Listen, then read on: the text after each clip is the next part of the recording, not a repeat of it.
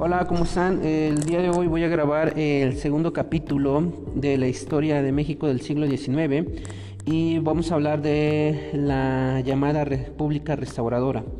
miren, entre 1867 y 1876 transcurrió un periodo conocido como la República Restauradora, denominada así porque tras finalizar las guerras contra el imperio de Maximiliano de Habsburgo en 1867, las fuerzas liberales republicanas encabezadas por Benito Juárez restablecieron el gobierno republicano en el país.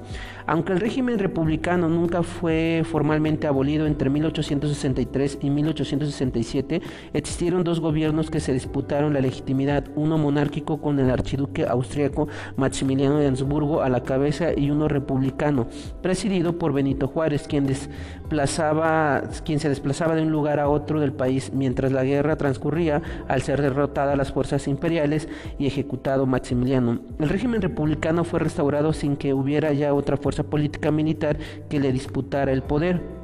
Eh, con la finalidad de dejar atrás las guerras civiles y las agresiones desde el extranjero, los liberales restablecieron el gobierno republicano en todo el país y se enfocaron en construir un régimen estable que por fin fomentara el desarrollo integral que la nación demandaba. Con ese propósito, Benito Juárez, quien había gobernado hasta entonces bajo condiciones extraordinarias, fue reelegido como presidente de México para el periodo de 1867 y 1871. Durante su último periodo de gobierno, eh, completó Juárez redujo el tamaño del ejército y promulgó leyes que reglamentaran o que reglamentaban, más bien dicho, las disposiciones de las leyes de reforma y la Constitución de 1857. En materia económica disminuyó la deuda externa y reactivó las actividades productivas, mientras que en el ámbito educativo promulgó la Ley de Instrucción Pública y creó la Escuela Nacional Preparatoria. También retomó la construcción de las vías férreas. En el proceso de la sucesión presidencial de 1871 a 1872, Benito Juárez fue reelegido para el periodo de 1871-1875. Tras acusarlo de fraude, el general Porfirio Díaz se rebeló en su contra a través del Plan de la Noria, pero fue derrotado. Juárez falleció en julio de 1872 por problemas cardíacos y fue sustituido de manera interina por Sebastián Lerdo de Tejada, presidente de la, Suprema Corte, quien a la postre sería elegido presidente para el periodo de 1872-1876. Bueno, el gobierno de eh, Sebastián Lerdo de Tejada, que fue del 1872-1876. Ya en el poder Lerdo de Tejada continuó la política de Juárez, incluso elevó a rango constitucional las leyes de reforma. Asimismo, estableció las relaciones con Inglaterra y fomentó la inversión extranjera, las actividades económicas, la, educación mixta y la construcción de líneas férreas, aunque respetó, aunque respetó perdón, las libertades civiles y otorgó también amnistía a rebeldes. Fue inflexible con la Iglesia.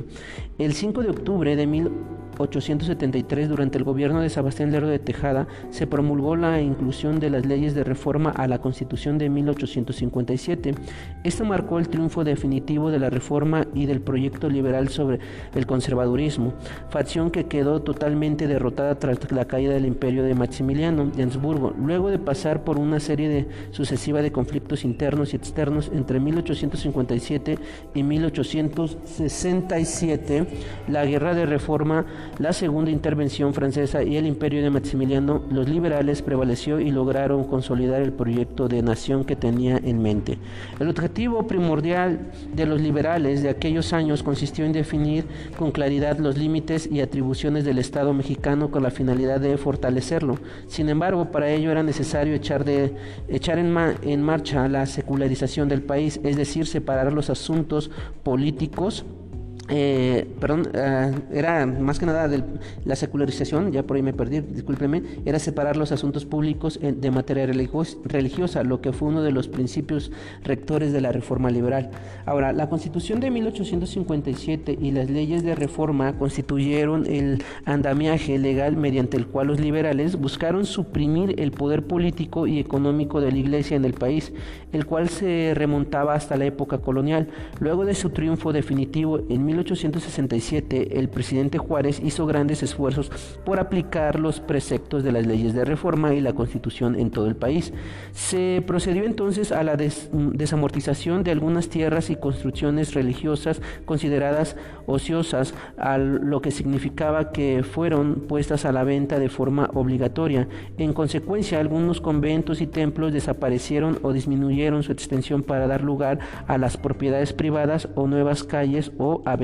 Por su parte, la administración de los comentarios y de registro de nacimientos, matrimonios y decesos, anteriormente atribuciones de la Iglesia, quedaron bajo el control del gobierno.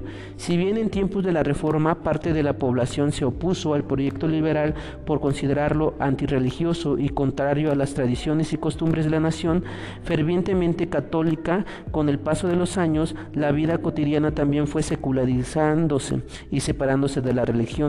Con la restauración de la República, los liberales en el poder consideraron que el fomento de la educación, las artes, la cultura, las formas de entretenimiento y el progreso tecnológico intensificaría el proceso de la secularización de la población con la finalidad de, de modernizar al país y de alejarlo de antiguos valores, costumbres que constituían un lastre para su desarrollo.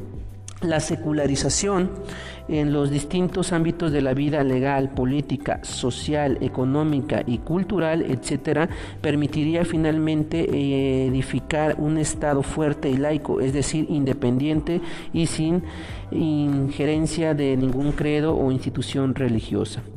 Eh, los preceptos liberales dispuestos por las leyes de reforma y la Constitución de 1857 fueron finalmente también aplicados sin ser rechazados o combatidos por alguna fuerza política, como sucedió durante muchos años hasta que en 1867 el Partido Conservador fue derrotado y disuelto de forma definitiva. Por esta razón, durante la época de la República Restauradora, los gobiernos liberales impulsaron medidas políticas y fundamentales en los valores de la, de la reforma que comenzaron a transformar la vida pública. El primero de esos efectos fue justamente la secularización.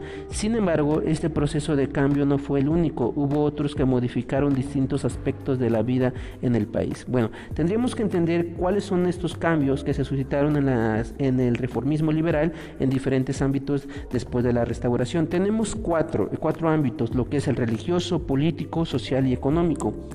En el caso del religioso, eh, además del proceso de secularización, pues que experimentó México, la libertad de cultos finalmente se aplicó y respecto a pesar de haber sido instaurada en 1860 a través de las leyes de reforma, fue hasta la restauración de la República que grupos religiosos distintos al católico comenzaron a establecerse y a proliferar como sucedió con las congregaciones protestantes. Eh, político, eh, aunque existieron en el político existieron algunas sublevaciones militares como la de Porfirio Díaz en 1871 y revueltas regionales, campesinas e indígenas, los gobernantes de la República pues restaurada comenzó a pacificar el país.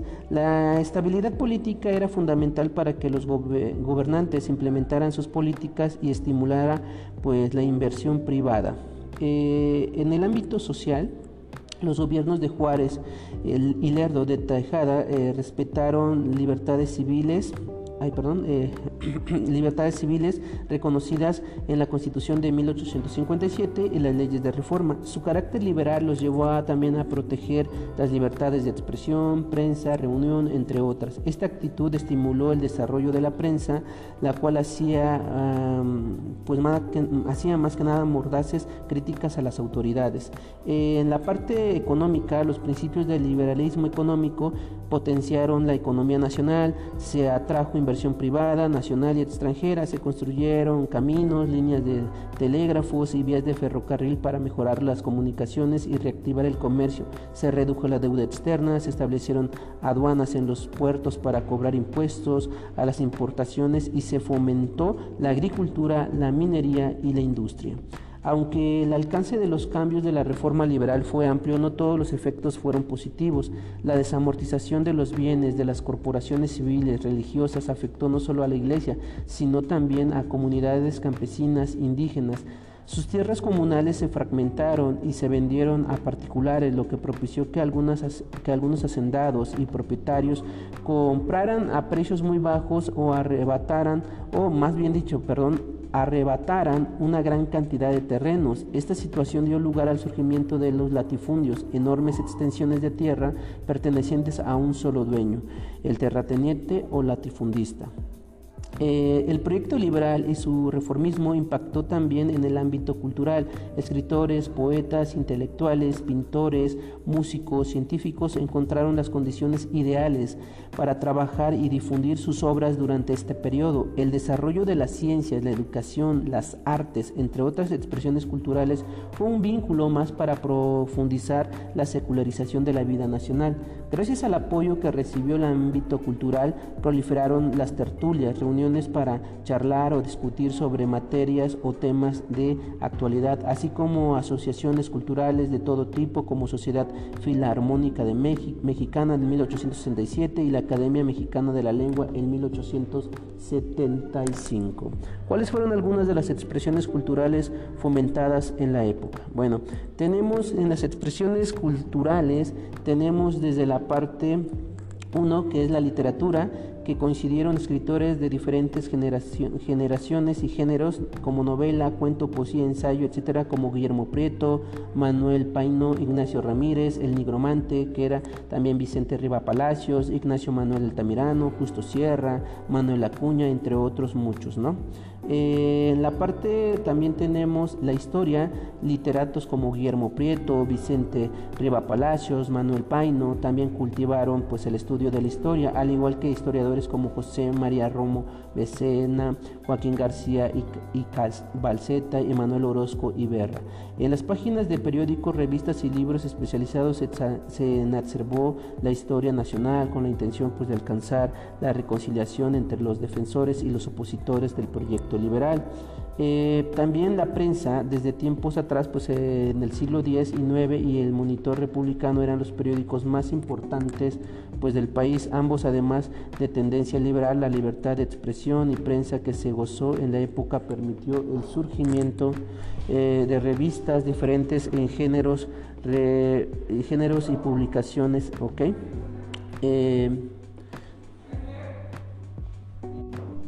En la parte de la pintura, la mayoría de los pintores de aquellos tiempos se formaron en la Academia de San Carlos, aunque los temas religiosos, mitológicos e históricos continuaron trabajándose. Eh, cobraron especial impulso en el paisaje y el costumbrismo. El costumbrismo básicamente es el, es el estilo caracterizado por eh, representar diferentes aspectos de la vida cotidiana. Eh, gente importante de esto fue José María Velasco, Salvador Murillo, Agustín Arrieta, Luis Costo y algunos otros más pintores, ¿no? Pero esa era la más importante. Dentro de la música, eh, tenemos que se fundó en 1867 la Sociedad Filarmónica Mexicana, que constituyó un gran impulso para los compositores mexicanos, entre quienes destacó Melesio Morales, el autor de la pieza Dios salve a, la patria. También eh, la Sociedad Filarmónica también ayuda a difundir la música europea en el país. Eh, yo creo que esa es la parte donde podríamos decir que llega un poquito más de la cultura europea a nuestro país sin dejar de fuera el eurocentrismo que llegamos a ver en algún momento, ¿no? Eh, en la cuestión del entretenimiento, este, destacaron pues el teatro, la ópera, las danzas, las danzas y los conciertos y principalmente entre las clases más acomodadas eh, estuvo el circo y los paseos por las alamedas, ¿no? Recordemos que eh, los potentados o las clases privilegiadas sí podían caminar por las alamedas o las calles más importantes mientras que el pueblo en común pues no lo, no lo tenía pues permitido, era como una clasificación un poquito racial, pero bueno, así era esta onda. Bueno, hasta aquí llega este último capítulo que es el de la República Restauradora. Hay que analizarlo y dependiendo a eso vamos a ir trabajando, ¿ok? Nos vemos.